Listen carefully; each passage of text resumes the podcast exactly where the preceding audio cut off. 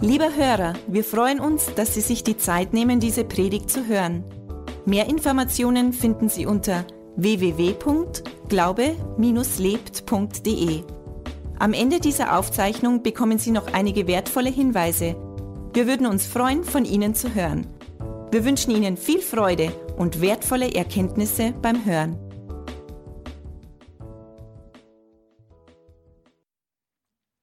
In den Gebetstreffen am Dienstag, ich weiß gar nicht, habe ich vorhin, doch, ich habe vorhin erzählt letztes Mal, dass, äh, dass ich nach Syrien fahre, gell? Missionsreise. Genau, weil dann habt ihr Bett für mich noch. Und dann in den Gebetstreffen ist einmal wieder Bett geworden für das. Und heute wird es keine so normale Predigt, sondern es wird eher ein Missionsbericht. Es wird eher ein Bericht von dem, was war, aber in dem ist ganz viel Predigtmaterial drin. Äh, ich habe es gestern schon mal in Mühldorf erzählt, ich habe letzte Woche in Alt-Eding erzählt. Ähm, und ich werde heute einfach über diese Missionsreise in den Libanon und über Syrien erzählen. Und ähm, ich fange einfach mal chronologisch an. Wie ist es überhaupt zustande gekommen, dass, ähm, dass ich da auf einmal in Syrien rauskomme? Ich bin ja schon ich habe in Afrika Gemeindegründungstrainings gemacht, ich habe in Südamerika das gemacht, in Australien, in Asien. Und äh, mit allen Kulturen bin ich einigermaßen gut zurechtgekommen. Und es hat so eine Kultur gegeben, ähm, das war mir so irgendwie gar nicht bewusst, aber es hat so eine Kultur gegeben, äh, mit denen habe ich nicht so wirklich viel am Hut gehabt. Also wenn ich ganz ehrlich bin. Ähm, Klar, in Deutschland gibt es ganz viele Türken. Mit den Türken, meine, das sind meine Freunde, da war ich schon im Urlaub. Das ist alles Arkadasch, das passt, das ist gut. Aber mit so mit der arabischen Welt, da habe ich nicht viel am Hut gehabt. Also nicht so, dass ich die nicht mengen habe, aber ich habe auch keinen Zugang gehabt. Überhaupt keinen Zugang. Also ich bin nicht, ich habe mir nicht gedacht, wow, das war mal toll, wenn du in den Mittleren Osten gehen könntest und könntest dort predigen. Das war überhaupt nicht auf meinem Radar, das ganze Thema. Und dann waren wir auf dem Begegnungswochenende und auf dem Begegnungswochenende, da sind ja viele verschiedene Lektionen und dann war so der Punkt, wo ich mir dachte, okay, jetzt ist super, jetzt hocke ich mir mal, weil es war einigermaßen voll da in dem Raum, jetzt hocke ich mir mal eine halbe Stunde draußen hin in diesen Garten und dann haben wir eine Bibel rausgenommen und wollte eine halbe Stunde stille Zeit machen. Das hat für fünf Minuten funktioniert. Ähm, und dann ist der Besitzer von dort, von Alten Hohenau gekommen und hat sich zu mir dazugesetzt und dann haben wir geredet, vielleicht fünf Minuten. Ähm, und dann, nach fünf Minuten, sagt er dann zu mir, Robert, würdest du mit mir nach Syrien fahren? Und dann habe ich zuerst äh, ganz kurz gesagt, ja, aber eigentlich bin ich für Europa zuständig, weil ich bin eh schon immer, habe eh schon immer nur zum Tor. Und dann sagt er, ja, aber in Syrien gibt es auch Christen, die brauchen auch das Evangelium. Und in dem Moment, und es war wirklich ein Gott-Moment, in dem Moment spricht Gott zu mir und sagt, du musst fahren. Ähm, es war nicht auf meiner Wunschliste, dass ich irgendwann in ein Kriegsgebiet fahre in meinem Leben. Es war nicht auf meiner Wunschliste. Und dann habe ich gesagt, okay, fahr mit. Gleich in dem Moment habe ich gesagt, okay, fahr mit. Und ich habe nachher noch die Irmi gefragt. Die Irmi hat auch Frieden gehabt. Und ja, und dann haben wir heute halt die Reise so geplant. Und es war, es war sehr, sehr spannend. Ich habe ein paar Bilder mitgebracht nachher. Ähm, ich habe immer gedacht, dass der, das, der Fadi, der da alt in Hohenau, da der Besitzer ist, ich habe immer gedacht, naja, der ist Syrer, der ist auch Syrer. Und ich habe mir gedacht, der war schon ganz oft in Syrien, aber der ist als Kind war er in Syrien. Und ich habe mir gedacht, das ist ein alter Hase, da wird alles organisiert, ist alles cool. Äh, dabei war der erst das zweite Mal in Syrien, wie er dann mit mir da war. Und davor war er im April. Das habe ich alles vorher nicht gewusst. Also es war alles spannend. Dann ist es gar nicht so einfach, dass man ein Visum kriegt nach Syrien. Ähm, aber Gott hat da Türen aufgemacht, dass das mit diesem Visum funktioniert hat. Ähm, ihr kennt alle Günther Jauch, oder? Okay. Und in, in, Syrien, im syrischen Fernsehen gibt es äh, eine Frau, die hat ungefähr so eine Stellung wie der Günther Jauch, der ganz Syrien kennt diese Frau, das ist die Mesa. Und äh, die kennt die ganzen Generäle. Und es war dann so, dass ich per WhatsApp ein Foto von meinem Reisepass gemacht habe. Dann hat sie dieses Foto zu den Generälen da gebracht und so habe ich mein Visum nach Syrien gekriegt. Auch wieder per WhatsApp. Ich habe ein Visum per WhatsApp gekriegt. Ähm, also nichts gegen Technik. Und dann sind wir da, haben wir zuerst, das hätte ich jetzt fast vergessen, haben wir zuerst im Libanon habe ich gepredigt, war ja auf zwei Konferenzen und, das war sehr gut und es war gesegnet und ähm, es war das erste Mal ähm, im Lobpreis zu stehen, in einem arabischen Lobpreis. Und äh, Arabisch mit diesen ganzen, mit, was die da für Musik haben, mit diesen ganzen Zwischentönen und so, das ist alles anders wie bei uns, ist alles befremdlich. Ähm, aber du kannst da Leute sehen, die machen auf Arabisch Lobpreis, die haben arabische Körperbewegungen, nicht so wie wir, sind lebendiger und die, und die sind mit dem Herzen voll hingegeben und die Tränen fließen und Gottes Gegenwart ist da. Sind genauso unsere Geschwister wie da. Und ab dem Zeitpunkt, wo der Fede mich gefragt hat, ähm, ob ich da nach Syrien fahren soll, habe ich mich die ganze Zeit damit auseinandergesetzt, warum soll ich nach Syrien fahren? Und ich habe Gott gefragt, warum willst denn du mich in Syrien haben? Da gibt es ja tausend Leute, die du da nach Syrien schicken kannst. Warum ich? Und dann habe ich in Fadi ja noch gefragt, dann wie wir im Flieger waren, gesagt, hey Fadi, ähm, Warum hast du mich gefragt, dass ich mit dir nach Syrien fahren soll? Ich meine, der hat einen Haufen Freien, der kann einen Haufen Leute einladen und wir haben uns eigentlich zu dem Zeitpunkt gar nicht wirklich kannt. So, wir haben einmal eine Stunde vorher miteinander geredet gehabt, das war alles. Ähm, aber warum ich? Warum hast du mich gefragt? Und er hat gesagt, ja, wie ich über die Wiese gegangen bin und habe dich sitzen sehen, in dem Moment hat Gott zu mir gesagt, den ladst du nach Syrien. Und wie ich dann da gesessen bin, hat Gott zu mir gesagt, du musst fahren. Und wir haben beide keine Ahnung gehabt, warum ich in Syrien sein soll. Auf der ganzen Reise haben wir gesagt, okay, jetzt schauen wir mal, was Gott will. Und er hat sich da so reingetastet, er hat zu mir einen Haufen Leute getroffen. Ich habe da auf der Konferenz im Libanon predigt und so. Es war alles gut. Aber ich habe gewusst, das ist alles gut, aber das ist noch nicht genau das, was Gott will.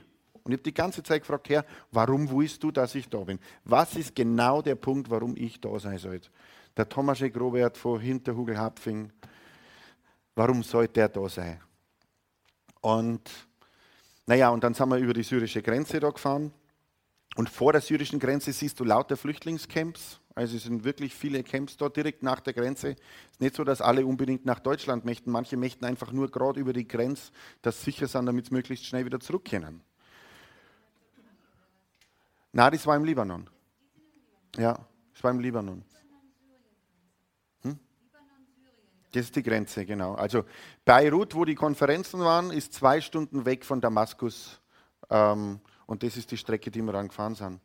Und dann ähm, habe ich durch zehn Militär-Checkpoints durch müssen, wo es da stehen, also auf der Grenze, wo es da stehen mit ihren MGs und der Taxifahrer hat an jedem, an jedem Stützpunkt hat er immer geschmiert, also hat immer also er hat immer so, so, so einen ganzen Bollen kleine Geldscheine hat er gehabt, bei jedem Checkpoint, bei jedem von den zehn. Also grüß euch und dann ist das Geldbündel rübergegangen, grüß euch. Ich meine, es waren wahrscheinlich 20 Cent oder 50 Cent, keine Ahnung. Aber das ist auch, Backschiss ist ein bisschen die Kultur. Das ist jetzt nicht Bestechung, das ist Trinkgeld. Das musst du einfach anders einordnen. Die machen einen harten Job, die stehen den ganzen Tag in der Sonne. Es ist auch so. Also, und die beschützen die Grenze, das ist super. Also wie auch immer, komm, aber das sollte nicht Teil der Predigt sein. Ähm, das Interessante, ähm, wo wir da hingefahren sind in Damaskus, die, die Vorstädte von Damaskus, wo wir waren, zwei Kilometer von da weg, wo wir waren, ähm, ist, war bis vor vier Monaten noch Kriegsgebiet, da ist geschossen worden, das, das ist total zerbombt. Ähm, aber von dem Zeitpunkt, wo er mich gefragt hat, ob ich fahren soll, bis ich dort war und während der ganzen Reise und bis ich wieder daheim war, ich habe keinen einzigen Moment irgendeine Angst über irgendwas gehabt. Ich wusste, Gott wollte mich daheim und dann passt es. Also Gott beschützt da, aber ich war im Gebet getragen während der Zeit. Jetzt zeige ich euch einmal ein paar Fotos, wie es da ausschaut. Ähm, so schaut es da aus.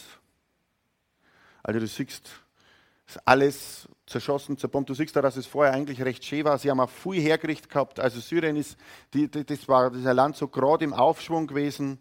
Ähm, und ja, da haben sie schon ein bisschen zusammengerammt. Da siehst du, die Straße ist schon wieder frei. Also selbst in der Ruine, da siehst du, lass mal bei dem Pudel ein wenig. Ähm, nein, das andere, das mit dem Schutt.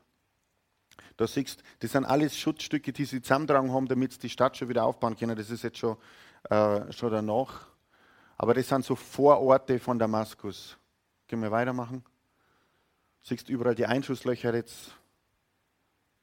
Und lassen wir mal da stehen Zeit. Also was, was die Geschwister da in Syrien, und ich erzähle dann noch über den Gottesdienst und so, was die erzählt haben, ist, dass sie jeden Tag Menschen auf der Straße gesehen haben, die gestorben sind. Jeden Tag. Es ist kein Tag vergangen, wo es nicht mindestens eine Person gesehen haben, die auf der Straße gestorben ist. So dass es bis am Schluss dann so war, dass eigentlich nichts Besonderes mehr war, wenn neben dir Leid sterben. Und ähm, können wir nochmal eins weitermachen? Ja, ich warte auf ein ganz bestimmtes. Lassen wir es einfach mal da an der Stelle. Ähm, und es ist so, dass ähm, da ist eben die Frontlinie in Damaskus und dann äh, ist auf der anderen Seite sind ein Haufen Scharfschützen und Granatwerfer und die haben die ganze Zeit ähm, jeden, jeden Zivilisten, den sie gesehen haben, haben sie erschossen, die Scharfschützen. Also es ist nicht Armee gegen Armee, sondern es ist Armee gegen Zivile. Und dann haben sie auf der Straße so Schutzwelle aufgeschüttet gehabt, dass man wenigstens die Straße passieren kann, dass man von drüben nicht rüber schauen kann. Mit so die Schutzwelle mit so äh, einfach mit Erde. Ja, sieht man noch ein paar Fahnen. Ja, kann man sich so gar nicht vorstellen. Wir leben alle in unserer heilen Welt. Gell? Dort in Damaskus sind ungefähr 10% Christen. Und das ist aber alles zusammen, ist katholisch, griechisch-orthodox, lutherisch, Freikirchen, Baptisten, Pfingstler, alles insgesamt sind ungefähr 10% Christen. Und in Damaskus sind die Christen auch sicher. Sie sind zwar von den Moslems gehasst, aber sie sind sicher. In Damaskus tut den Christen keiner was. Aber in dem ganzen IS-Gebiet werden alle Christen umgebracht. Äh, Damaskus selber in der Innenstadt, so der, da, sieht man, da, sieht man, so einen Erdwall, den sie aufgeschüttet haben, noch mehrere. Ähm, Damaskus in die Innenstadt, die ist eigentlich ziemlich unversehrt. Man sieht halt bloß, dass sie im Krieg ist, weil überall äh, Straßensperren sind und MG-Nester und alles. Da machen wir mal kurz Pause. Wir wissen ja, in der Bibel ist der Paulus auf dem Weg nach Damaskus, eigentlich nicht Paulus, sondern Saulus. Saulus, der äh, viele Christen damals ermordet hat und hingerichtet hat als Saulus ist auf dem Weg nach Damaskus. Das steht in Apostelgeschichte äh, 9, Vers ähm, 3 bis, bis 12 oder 13. Ich lese das jetzt nicht, ich erzähle nur die Geschichte. Paulus war auf dem Weg nach Damaskus. Saul, nochmal, Saulus war auf dem Weg nach Damaskus, bevor er Paulus war, ähm, um Christen umzubringen. Also Saulus damals war genau das Gleiche wie heute IS-Kämpfer. Er war ein Terrorist, der Christen umbringen wollte. Und auf dieser Straße nach Damaskus wird er dann blind und Gott erscheint ihm und er sagt dann im Vers 4, er fiel zu Boden und hörte eine Stimme, Saul, Saul, warum verfolgst du mich? Wer bist du, Herr? fragte er. Die Stimme antwortete, ich bin Jesus, den du verfolgst. Steh auf und geh in die Stadt, dort wirst du erfahren, was du tun sollst. Also das war so der Auslöser mit von der Bekehrung des Paulus. Was ganz interessant ist, viele Menschen in Syrien und in dem ganzen Gebiet, äh, wenn du mit denen redest, haben übernatürliche Erscheinungen, ohne dass jemand mit ihnen spricht, übernatürliche Erscheinungen von Jesus. Die träumen in der Nacht von Jesus und gehen zu jemand dann am nächsten Tag hier und sagen, was war das, wer ist das, was ist da los? Äh, die haben Visionen von Jesus, nicht jeder, aber viele. Also da ist echt ein übernatürliches Wirken Gottes da. Und wir reden ganz viel über Israel und wir sollen Israel segnen. Aber zwischen Syrien und Israel ist nicht so wirklich viel Freundschaft. Ähm, aber es gibt in Syrien genauso viele Christen und die müssen auch gesegnet werden. Und es ist auch ein biblischer Bereich. Und auch für, Damaskus gibt es bestimmte Prophetien, äh, lang nicht auf dem Level wie jetzt Israel und wie Jerusalem. Und trotzdem ist es ein Teil biblischer Prophetie, äh, der dort stattfindet. Und dann im Vers 10 also Paulus ist dann erblindet und hat drei Tage lang nichts gegessen und nichts getrunken. Und dann in Vers 10, in Damaskus lebte ein gläubiger Mann namens Hananias. Den rief er in einer Vision Hananias. Er antwortete, ja Herr. Der Herr sagte, geh in die Straße, die die gerade genannt wird, zum Haus von Judas. Dort fragt nach Saulus von Tarsus, er betet zu mir. Und er hat in einer Vision gesehen, dass ein Mann mit dem Namen Hananias kommt und ihm die Hände auflegt, sodass er wieder sehen kann. Und das Foto jetzt da ist im Haus von Hananias, in der Nähe von der geraden Straße. Ich war dann auf der geraden Straße und das ist jetzt im Haus von Hananias. Und das ist der Annahme nach der Platz, wo Hananias gebetet hat und diese Vision empfangen hat. Und dann zur geraden Straße von dem Haus, das sind, ja, sind keine fünf Minuten zu Fuß. Also es ist jetzt nicht so weit. Ähm, und, und dann ähm, sehen wir die Reaktion des Hananias im Vers 13. Aber Herr rief Hananias aus, ich habe gehört, wie viel Schlimmes dieser Mann den Gläubigen in Jerusalem angetan hat. Ähm, doch der Herr erwiderte, geh und tu, was ich sage. Saulus soll mein auserwähltes Werkzeug, er soll meine Botschaft den Völkern und Königen bringen und auch dem Volk Israel. Ich werde ihm zeigen, wie sehr er für meinen Namen leiden muss. Ähm, also was wir da sehen, Gott beruft Terroristen. Und dieser Terrorist hat dann die ganz Kleinasien und Türkei und, und überall hat er gewirkt. Und was wir aufpassen müssen, was wir nicht vergessen dürfen, ist, wir müssen die Werke von Terroristen hassen. Aber unter Terroristen sind Menschen, die Gott berufen möchte, dass sie ein großer Segen sind einfach um die Dinge nochmal ein bisschen in eine Perspektive zu bringen. Ich weiß schon, das ist heute ein ganz anderer Gottesdienst wie sonst. Ähm, aber mit mir hat das auch viel gemacht. Paulus war ein Terrorist, bevor er sich bekehrt hat. Und wir waren alle kleine Terroristen, voll von Sünde, bevor Gott sich ausgestreckt hat nach uns und bevor wir uns bekehrt haben und unsere Sünde reingewaschen worden ist und wir Abendmahl feiern können und wissen, wir sind in der Gegenwart Gottes und in der Gemeinschaft mit ihm. Amen. Ja, es ist eine, ist eine frohe Botschaft heute. Gell?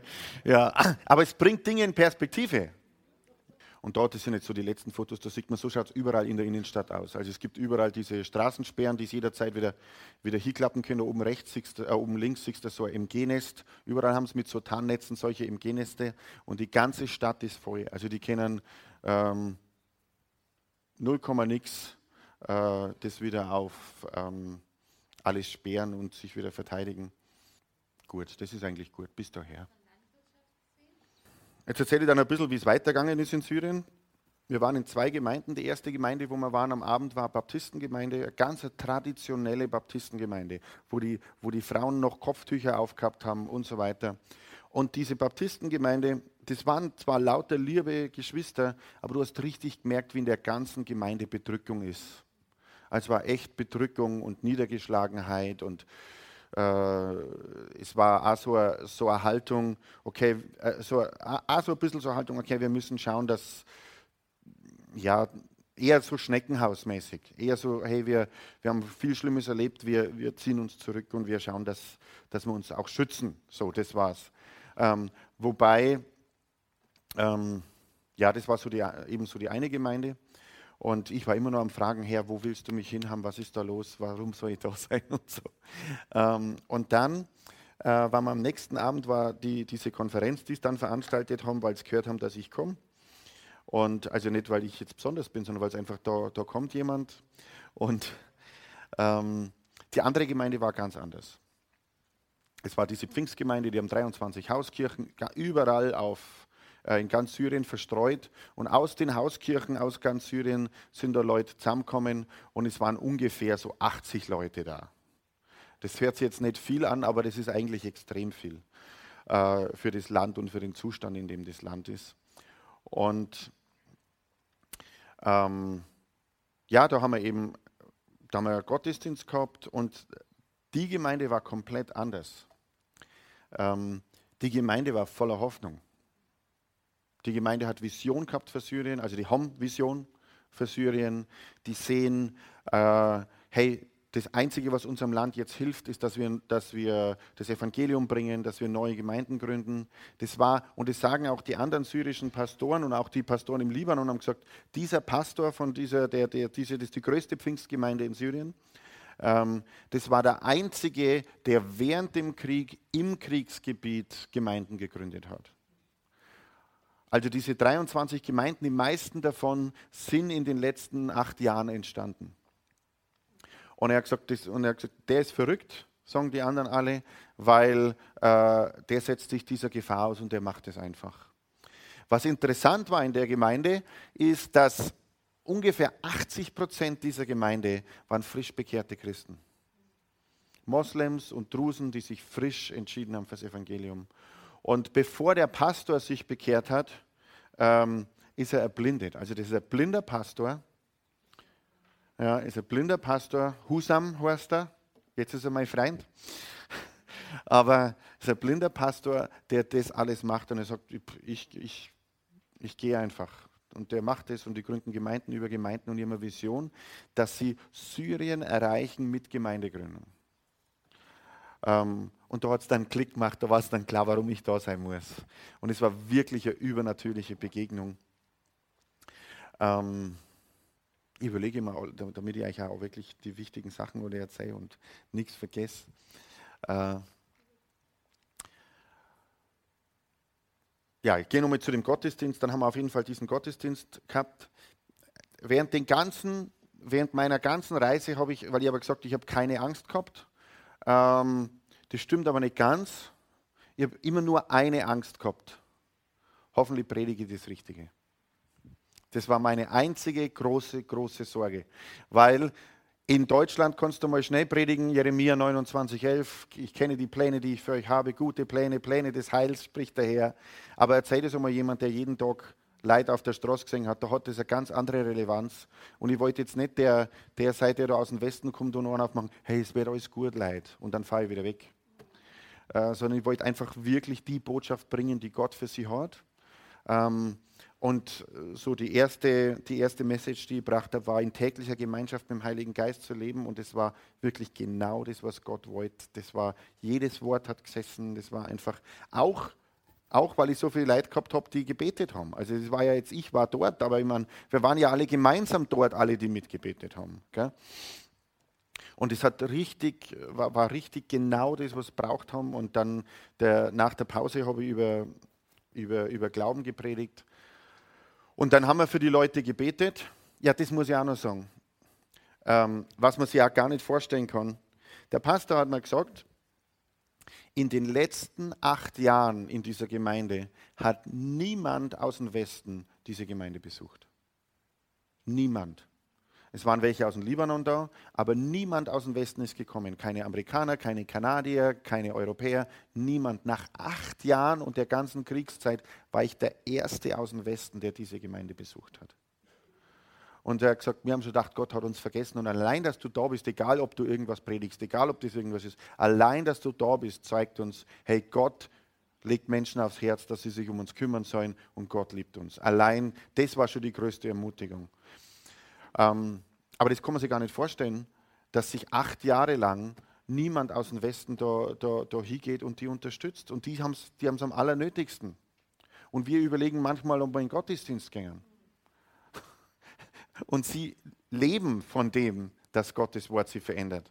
Also was war das für eine Gemeinde? Wenn, wer von euch hat schon mal einen Wind gesehen? Wind? Wer von euch glaubt, dass es Wind gibt? Okay. Aber wer hat Wind schon mal gesehen? Niemand. Du siehst nur die Auswirkungen von Wind. Wer von euch hat schon mal Gott gesehen? Aber du glaubst, dass es ihn gibt, oder? Durch die Auswirkungen. Und eins kann ich dir sagen, selbst wenn ich bis zu der Reise nicht geglaubt hätte, dass es Gott gibt. Zu sehen, dass Menschen durch diese ganzen Kriegsjahre durchgehen, dass sie jeden Tag Menschen sehen, die sterben, und dass sie so ein heiles Herz haben, voller Hoffnung, voller Vision, an dem kannst du sehen, dass Gott übernatürlich wirkt. Und da wird das Evangelium auf einmal ganz praktisch. Weil da gibt es keine Schminke mehr und das kannst du nicht mehr schön reden. Das ist einfach ein, ein Herz, das müsste normalerweise total schwer und beladen sein. Ähm, aber es war, die waren alle wirklich, die waren fast fröhlich. Ähm, also was, was echter Zeugnis war. Was die Christen dort in Damaskus machen, ist, ähm, es ist, sind alles ein bisschen Viertel, also es gibt christliche Viertel, es gibt muslimische Viertel. Und die Christen in Damaskus, die gehen in die muslimischen Viertel und richten die Straßenzüge wieder her. Alles, was da rumliegt, sie machen die Straßen sauber. Es gibt da keine Müllabfuhr so richtig, also keine, die richtig gut funktioniert. Die gehen in die muslimischen Viertel, äh, machen die Straßen sauber, kümmern sich äh, da, während die Muslime rausschauen und sie beschimpfen und sie hassen. Und sie gehen einfach und machen das, weil sie wollen die Liebe Gottes zeigen. Das ist Glaube in der Praxis. Wir gehen manchmal schon nicht einmal bis zum Stadtplatz und verkaufen Pfannkuchen, damit leider erfahren, dass, dass Jesus sie liebt, weil wir Angst haben, dass die irgendwie sagen können, bist du in so einer komischen Gruppe oder was? Ähm, die werden beschimpft, während sie das machen. Und alle von denen kennen andere Christen, die umgebracht worden sind. Und sie gehen und zeigen die Liebe Gottes. Also einfach nur mal, dass wir das alles in, in Relevanz kriegen, was, was da dort läuft. Und es hat nicht nur was mit mir zu tun, es hat auch was mit uns zu tun. Ähm, gut, dann war da der Gottesdienst ähm, und am Schluss vom Gottesdienst äh, war auch nochmal ganz interessant, da haben wir dann für die Leute gebetet und außer für zwei, drei, die anscheinend keine braucht haben, haben wir in dem ganz normalen Gebet für jeden eine Prophetie gehabt. Es war für jeden eine Prophetie da, es war für jeden Reden Gottes da. Ähm, und ich bin ja nicht immer so der Supercharismatiker, aber leidsam umgefallen unter der Kraft. Und es war, war, war interessant, weil die eine Frau ist umgefallen und äh, ist dann nachher, während ich noch gebetet habe, ist, ist auf mich zugekommen und hat mich so packt beim Arm und gesagt, Pastor, why did I fall? Und also warum bin ich gefallen? Also die ist jetzt nicht so gefallen, weil es heute halt irgendwann einmal TBN Erweckungssendungen gesehen hat, dass man heute halt umfällt, wenn der Heilige Geist kommt und dass das besonders cool ist und so. Der hat das noch nie gesehen, der hat überhaupt nicht gewusst, was Sache ist und ist einfach gefallen unter der Kraft Gottes und es war wirklich stark Kraft Gottes da. Ähm, und dann, äh, da war so ein 17-jähriges Mädel ähm, und der habe ich die Hand aufgelegt und in dem Moment äh, ich bin schon vorsichtig mit Prophetie. Also ich rede nicht einfach dahin, ich mag schon, dass das nur vom Herrn ist, wenn ich was sage. Ähm, und dann lege ich ihr so die Hand auf und dann sagt der Herr, sag ihr, ich will, dass sie Lobpreisleiterin wird. Okay, dann habe ich das gemacht, dann habe ich ihr gesagt, hey, äh, Gott sagt zu dir, du sollst Lobpreisleiterin sein. Und dann habe ich nachher doch noch gefragt und habe dann eben gesagt, ähm, sagt dir das irgendwas oder was, was ist da? Und dann sagt sie, ja, Gott hat mir vor drei Monaten gesagt, ich soll anfangen, Klavier zu lernen. Das habe ich jetzt gemacht. Und dann hat es mich nochmal beim, war, also die packen die gern beim Arm und so, damit sie Aufmerksamkeit haben. Und dann, dann hat es mich nochmal so beim Arm packt und hat gesagt, aber Pastor, ich muss dir was sagen. Also vor drei Monaten hat Gott zu ihr gesagt, sie soll Lobpreisleiterin sein, also sie soll Klavier lernen. Ähm, aber Pastor, ich muss dir was sagen. Vor sechs Monaten war ich Muslimin. Und wo du merkst, was, und strahlende Augen hat es gehabt und war voll da. Und äh, du siehst einfach Gott am Wirken. Gott ist real. Und warum? Und die Gemeinde, die hat wirklich brummt. Also es war, war eine wirklich totale hingegebene Gemeinde. Ähm, warum sind die heil? Die ganze Zeit, wo ich dort war, obwohl die fast nichts haben, haben die mich kein einziges Mal gefragt, hey reicher Pastor aus dem Westen, könntest du uns nicht ein bisschen Geld schicken? Sie haben kein einziges Mal nach Geld gefragt, obwohl sie Geld brauchen. Keine Frage, ob die da drunten Geld brauchen, wenn alles am Boden liegt. Äh, es gibt keine Jobs oder so gut wie keine. Ähm, sie haben kein einziges Mal nach Geld gefragt. Aber was ist das, warum die so gesund sind? Weil die haben eine Sache, an dem sie sich hauptsächlich festhalten können, und das ist an ihrer Beziehung zu Jesus. Die wissen wirklich, dass das den ganzen Unterschied macht im Leben. Und alle, ich, meine, ich möchte jetzt niemand zu nahe treten, okay, niemanden. Jeder von uns hat Probleme und Probleme sind groß in unserem Leben. Aber alle unsere Probleme im Vergleich zu den Problemen, die dort in Syrien sind, sind auf jeden Fall um vieles kleiner. Eins schafft der Feind immer, der Feindschaft immer, egal welches Problem wir haben, es für uns so groß aussehen zu lassen, als wäre es ein Berg. Und es ist für uns persönlich auch ein Berg, weil wir die Perspektive nicht haben. Perspektive, wenn neben dir auf der, Leit, auf der Straße Leute erschossen wären und du wärst nicht erschossen, dann ist dieses Problem so klein im Vergleich zu dem, was ist. Wenn unser ganzes Land zerbombt wäre, dann wären die Probleme, die wir jetzt haben und die wir jetzt zulassen, zulassen, dass sie unser Leben bestimmen und zulassen, dass sie unsere Freude bestimmen und zulassen, dass sie unser Denken bestimmen und zulassen, wie wir über Gott denken. Weißt, die, die sind begeistert von Gott und haben fast nichts und haben ein freudiges, überfließendes Herz Und im Westen natürlich nicht in dieser Gemeinde. Aber im Westen konnte es passieren, wir kennen Gott, wir haben Lobpreis, wir haben das Equipment, wir haben Räume, niemand verfolgt uns. Und dann sitzt man trotzdem drin und sagt, ja, das war jetzt ein bisschen lang, na, der Lobpreis war jetzt ein bisschen kurz, na, das war jetzt ein bisschen, das war jetzt ein bisschen laut. Und ich habe, also, also wenn ich das auf meiner, auf meiner ähm, Spotify Flatrate höre, dann, dann, dann ist dieser Musiktitel hört sich viel besser an ähm, und, und überhaupt. Und wir haben lauter Luxusprobleme. Wir haben lauter Luxusprobleme. Und der Feind versucht in unserem Denken, unsere Mini-Probleme zu großen Problemen zu machen. Weißt, ich bin, ich, wir haben auch Kinder. Und wir haben uns auch Sorgen gemacht, wenn die schlechte Schulnoten gehabt haben. Aber die haben wenigstens eine Schule gehabt.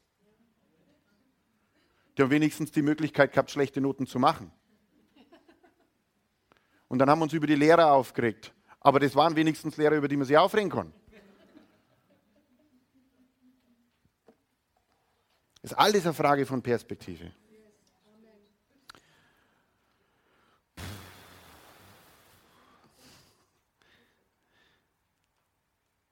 In einem Punkt, ich, ich habe das gestern in Mühldorf gesagt und ich bin überzeugt, dass das stimmt.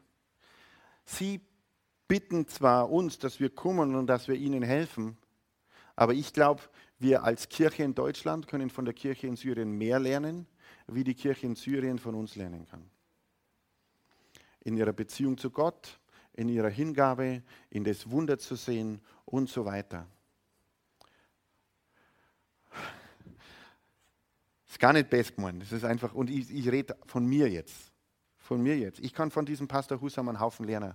Der ist blind und stampft 23 Hauskirchen in einem Kriegsland aus dem, aus dem Boden. Das ist ganz was anderes, wie das, was ich in Europa mache. Das ist ganz was anderes. Ja, klar habe ich auch Dinge, wo er von mir was lernen kann, aber es ist ganz was anderes. Und es ist eine Freude zu sehen, dass Gott ein Land baut.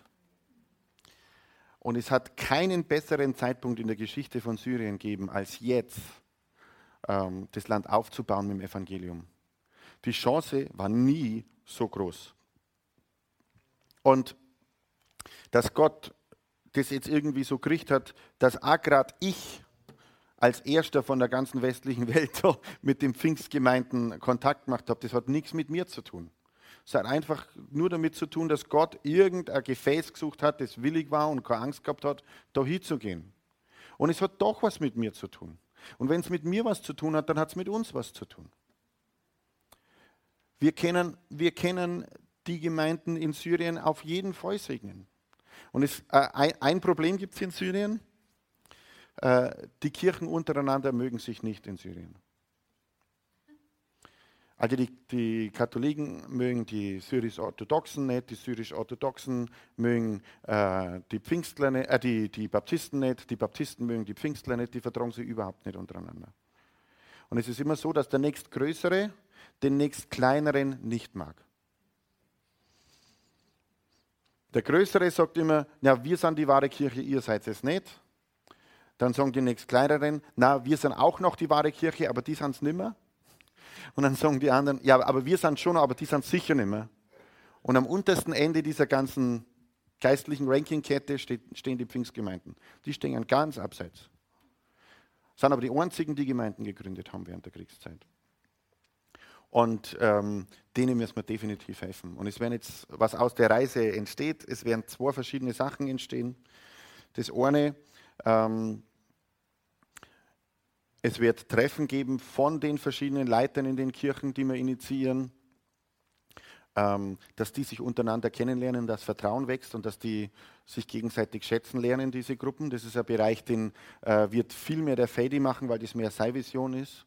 Ähm, und ich vielleicht ein bisschen unterstützen. Und der zweite Bereich ist, äh, es wird eine Konferenz geben zur Ermutigung ähm, für Christen, also eine breitere Konferenz. Ähm, schon mit einem Pfingstschwerpunkt, aber darf jeder kommen. Und dann wird es Training geben für Gemeindegründung in Syrien. Und das versuchen wir noch Ende dieses Jahres irgendwie hinzukriegen. Ähm, und dann schauen wir mal, wie, wie das wird. Das ist auf jeden Fall das, was jetzt passiert.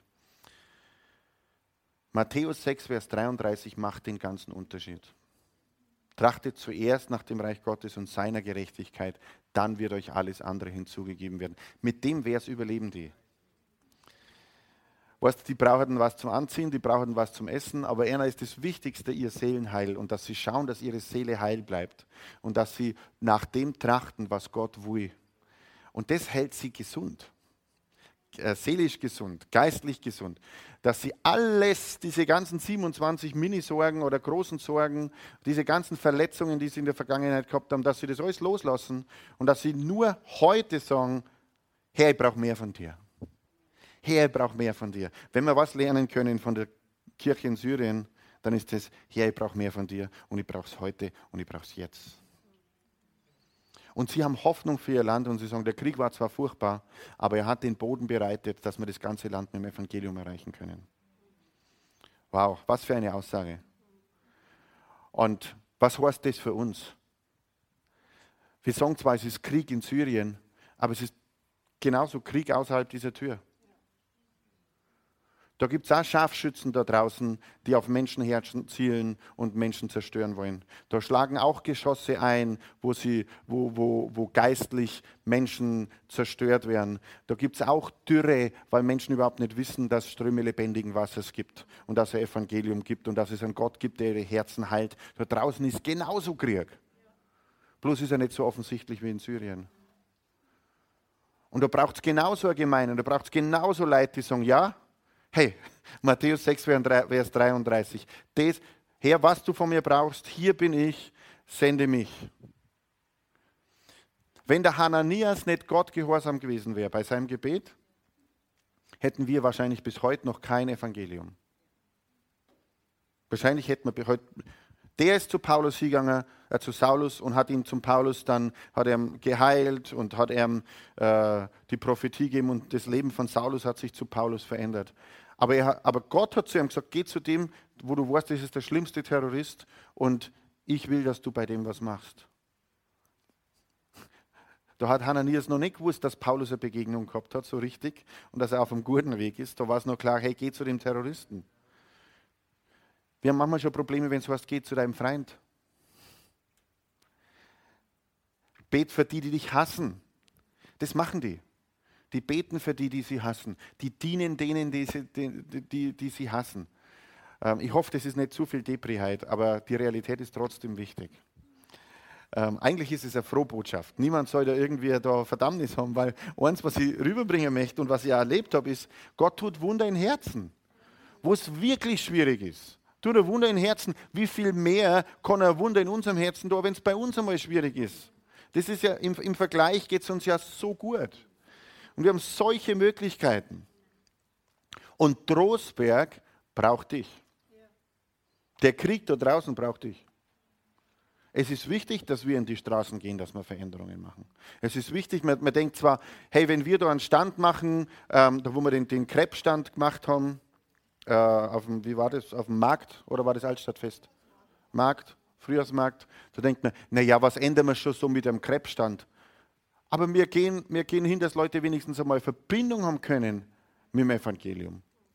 Da geht es ja nicht um die Krebs. Da geht es ja um das, dass man das Licht aus dem Ort raustragen und dass das Licht überall auch sichtbar ist. Und überall, wo du bist, bist du Licht. Und dann gibt es vielleicht den Feind, der sagt, na, du bist nur ein kleines Lamperl. Ein kleines Lamperl erhält trotzdem einen ganzen Raum. Wer Jesus hat, hat das Leben. Wer Jesus nicht hat, hat das Leben nicht. Und wenn wir Jesus haben und das Leben haben, ist es wichtig, dass wir Leben bringen. Aus unserem Innersten werden Ströme lebendigen Wassers fließen. Amen. Und jeder Mensch da herin läuft mit einem Wasserhahn rum.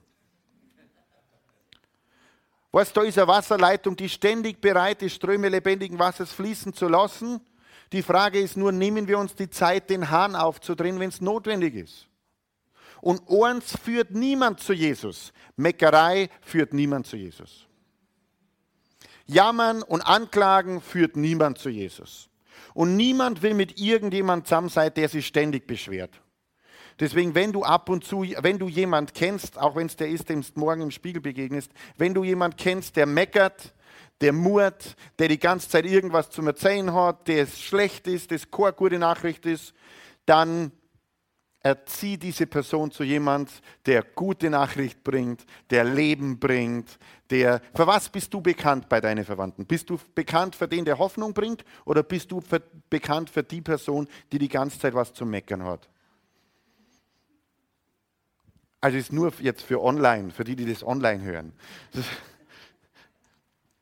Aber da fängt schon, das sind kleine Sachen. Da brauchen wir dem Evangelium gar nicht daherkommen, wenn wir der Meckerer von der Party sind. Die wollen uns ja schon, die hocken sich ja schon immer einen Platz weiter weg, damit sie die Meckerei nicht anhören müssen. Und wenn wir bringen, wenn wir was bringen, dann lass es uns in Liebe bringen, was denen Leid hilft. Es ist nicht wichtig, wirklich, ist nicht wichtig, dass du Menschen hilfst, das Evangelium zu verstehen. Das meine ich ganz ernst. Es ist nicht wichtig, dass du Menschen hilfst, dass sie das Evangelium verstehen. Es ist wichtig, dass du Menschen hilfst, dass sie Jesus Christus kennenlernen. Aber predigt sie nicht runter. Predigt sie nicht voll. Die Predigt baut Glauben auf, wenn man errettet ist. Aber bevor man errettet ist, ist es das Herz, was die Menschen gewinnt, nur nicht die Predigt. Also wenn wir was bringen, dann bringen wir unser Herz. Und in unserem Herz ist, boah, Jesus liebt, wir haben halt Abendmahl gefeiert. Ich meine, das ist ein Wunder. Abendmahl. Unsere Sünden sind weg. Wir sind Teil vom Leib Christi. Wir haben einen Bund mit dem allmächtigen Gott. Wir können nach Syrien fahren und brauchen keine Angst haben. Übrigens, wir machen jetzt Gruppenreise, alle nach Syrien. Wer ist dabei? Ich besorge uns alle Visas. Ja, aber irgendwann wird das wahrscheinlich so sein. Irgendwann werden wir mal eine gemeine Missionsreise nach Syrien machen. Und die Annalisa wird dieses muslimische 17-jährige Mädel kennenlernen und dann kennen sie die andere auf dem Klavier und du auf der Gitarre und dann, dann lasst die Kraft Gottes wissen. Das war doch genial, oder? Aber das machen wir, wenn es Gott sagt, jetzt nicht nur, weil der Pastor gerade begeistert ist, okay? Na, die, die Kinder sind nicht im Gottesdienst, aber die sind, die sind extra. Und die haben, Kinder, die haben eine Kinder, wie, wie, heißt, wie sagt man da auf Deutsch? So eine Art Kindertagesstätte haben sie. Ja, wenn du mir überlegen, das kommt alles, irgendwo hinten ist gespeichert. Kindertagesstätte. Und ähm, ja, und im Endeffekt, jemand, der die, die, die Leiterin von dieser Kindertagesstätte verdient, glaube ich, 300 Euro im Monat. Oder 300 Dollar. Und von dem lebt es. So ungefähr sind da die Löhne. Also was man auch merkt, was ein bisschen Geld für einen Unterschied machen kann. Ja. Ich bin immer noch in der, genauso wie ich nach Syrien gegangen bin, ich möchte euch ein bisschen über mich erzählen, jetzt wie es mir gerade geht in der Situation. Ähm, genauso wie ich nach Syrien gegangen bin, so Schritt für Schritt her, was ist der nächste Schritt, was möchtest du da, was du da und ich die ganze Zeit gefragt habe, was willst du, dass ich predige, was, was soll ich da überhaupt machen, wen soll ich da treffen, das war wirklich Schritt für Schritt. Es war nicht so, wie ich mich sonst kenne, so okay, in, in fünf Jahren ist das und Strategie und dann betten wir das durch und dann passiert das, was ja auch genauso gut ist. Ähm, aber da war es so Schritt für Schritt und ich habe schauen müssen, ich habe über zehn Predigten Ausdruck dabei gehabt und bis fünf Minuten vor dem Gottesdienst habe ich nicht gewusst, was ich predigen soll. Ich bin durchgegangen, welche jetzt? Komm, sag jetzt, sag jetzt, sag jetzt. welche soll ich predigen? ähm, ähm, und so gehe ich mit der ganzen Syrien-Sache weiter voran. Also es ist jetzt nicht, dass ich jetzt sage, okay, so und so werden wir das machen, sondern ich mag wirklich reinspüren, was ist der nächste Schritt, wie machen wir das, was will Gott da, dass wir dann. Und, und dann wird Gott das machen. Predigtzusammenfassung. Ich komme zum Ende. Wenn Gott übernatürlich Menschenherzen verändern kann, die so bedrängt sind in Syrien, um wie viel mehr ist es wichtig, dass wir hingegebene Herzen haben, aus denen das Leben Gottes fließen kann und das Licht fließen kann in Südostbayern. Und ich verknüpfe das nochmal mit unserer Gemeindevision. Wir sind eine Gemeinde an vielen Standorten. Ich, ich sage es mal anders. Wir sind eine Gemeinde an viel zu wenigen Standorten. Weil es gibt so viele Städte, da gibt es überhaupt keine Gemeinde. Und Es gibt eine Gemeinde Gottes weltweit. Und ähm, es ist wichtig, dass in Trostberg der Standort Trostberg wächst und Trostberg erreicht.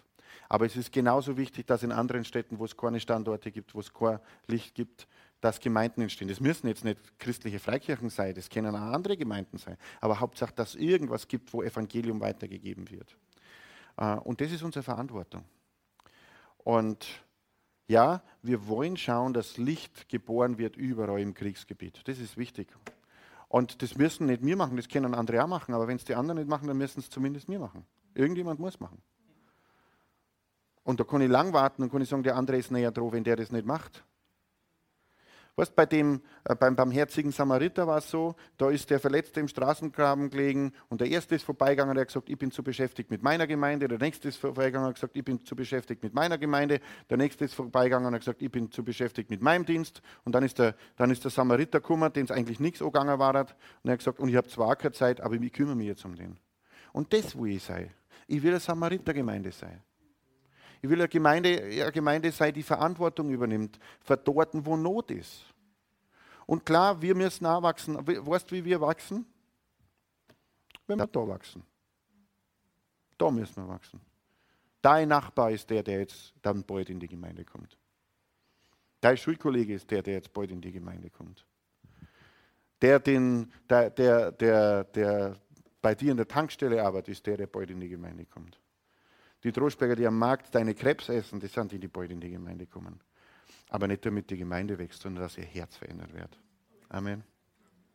Preis dem Herrn. Ich konnte jetzt nur zwei Stunden reden, aber ich erlöse euch.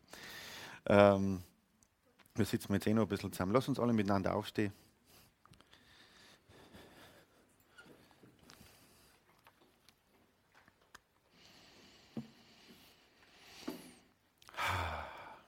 Preis dem Herrn. Und wir beten miteinander. Zuerst beten wir für die Gemeinde in Syrien. Seid ihr okay damit?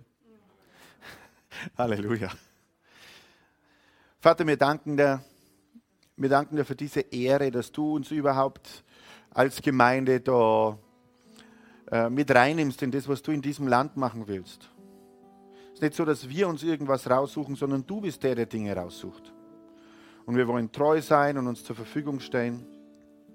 Und wir beten heute Morgen für den Pastor Husam, und für seine ganzen 23 Gemeinden, für die ganzen Leiter dort. Wir beten für dieses Land. Wir beten, dass das Evangelium in jeden Ritz dieses Landes reingeht. Wir beten, dass die Liebe Gottes Menschen erreicht und dass aus Hoffnungslosigkeit Hoffnung entsteht. Herr, wir beten, dass du einer Kraft gibst. Wir beten, dass du einer Versorgung gibst. Wir beten, dass du ihnen alles zur Verfügung stellst, was sie brauchen. Und es ist eine Bitte von mir an euch, nehmt doch Syrien und diese Gemeinden mit in euer Morgengebet, so in der nächsten Zeit. Macht das zu einem Teil von eurem Gebet. Eine zweite Sache habe ich ja gestern in Mühldorf gesagt und sage ja jetzt, um was ich bitte, ist um Gebet für mich. Ähm, weil wir haben äh, äh ich weiß auch nicht genau, was Gott da machen möchte. Ich weiß nur, dass er was machen möchte.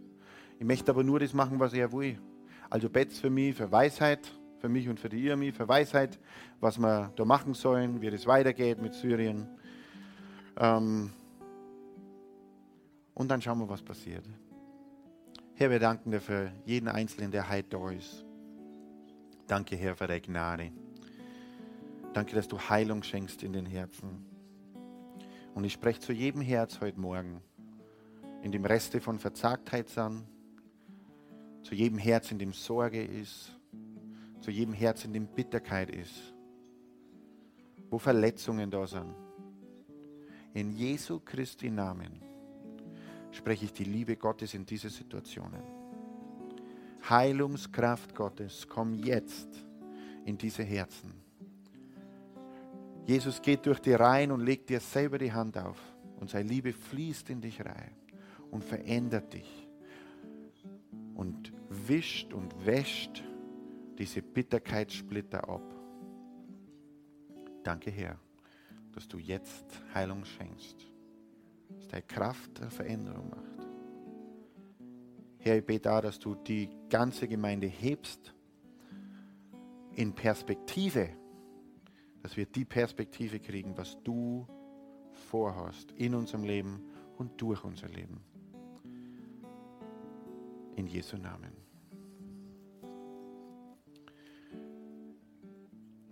Und auch wenn das heute keine klassische Predigt war, aber wenn du da bist heute und du sagst, du hast so viel geredet über das, wie eine Beziehung zu Jesus ein Leben verändern kann und ein Herz verändern kann.